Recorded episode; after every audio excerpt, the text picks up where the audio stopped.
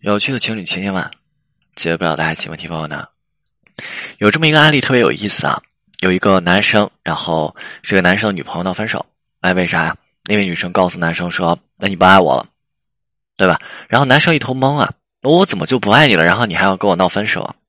其实，在相处的过程当中，两个人是有一些争执，但是不至于说有争执就是不爱了。我们平常人争吵好像好正常的。对不对？男生就一头懵，女生就说说，你看咱俩也不合适。我们看一下他们俩闹分手，男生和女生闹分手，然后他们闹分手之前的前几天发生了什么？两个人在那聊聊一些社会上存在争议的话题。其实现在很多啊，对吧？有这样争议的话题。举个例子哈，比如说在微博上经常会看到这样的讨论：应不应该做什么样子的事情？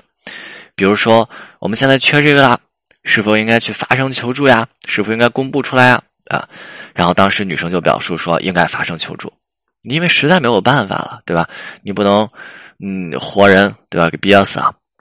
但是男生的性格就是与人为善，难为自己。男人就说不行，不能发生。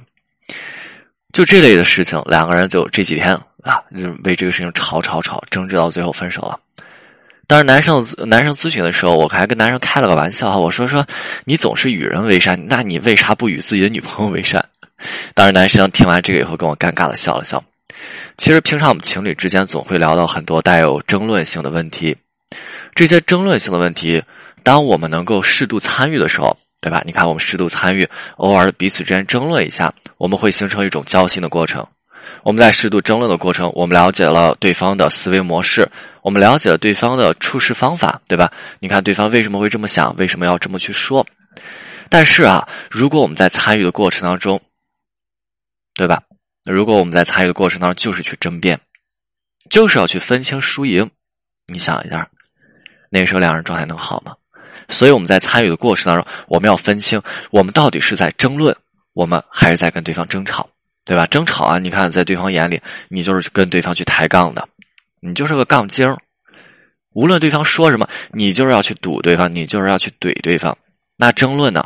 争论，我们是为了把事情搞清楚，我们是为了让大家知道下一步该怎么去做，或者说怎么才能更好的完成这个内容，叫做集思广益。这是争论的目的。那吵架的目的呢？吵架目的，你看是不是变成了控制对方，甚至说在这个过程中羞辱对方啊？哎呀，你不懂我，你你哎，你就你就一点都不懂，你就整天只为你自己着想。你看，变成去羞辱对方。所以当时那个男生听到这个内容以后恍然大悟啊，啊，男生说好像是这样的，老师。就是我当时就想让这个我的女朋友听我的。其实当时男生想要表达是什么？男生当时想要跟自己的女朋友去表达自己的观点。男生想让自己的女朋友让这个女生能够认同自己。男生想让女生知道其实自己内心的那些真实的含义。但是男生表达的时候过于言简意赅了，对吧？你最后那么多的内容，最后就成为三个字：不同意。其实当时男生想表述的就是自己并不想麻烦别人。所以在出现问题的时候，即使他这个男生会难为自己，也不愿意去寻求帮助。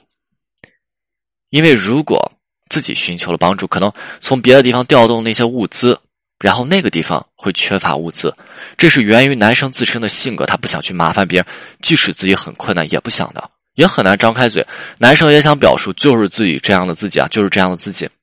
如果女生跟他在一起，自己将就不要紧，但是因为有了女生。自己一定会张开嘴去选择求助，对吧？男生当时还想去表态呢，还想说：“你看，我为了你，我都会打破我的底线、原则以及框架。”男人还想去做一个这样子的表述，但是你看，当时表述的时候呢，一张嘴就变成“不行，我不同意啊，不行，我不同意啊，你你你不对。”啊，所以哈，就是这样的争论，本身是为了把事情搞清楚，让大家知道下一步该怎么去做，甚至怎么更好的完成，对吧？那我持一个什么样子的观点，咱俩在相处的过程中，我会为你做到什么？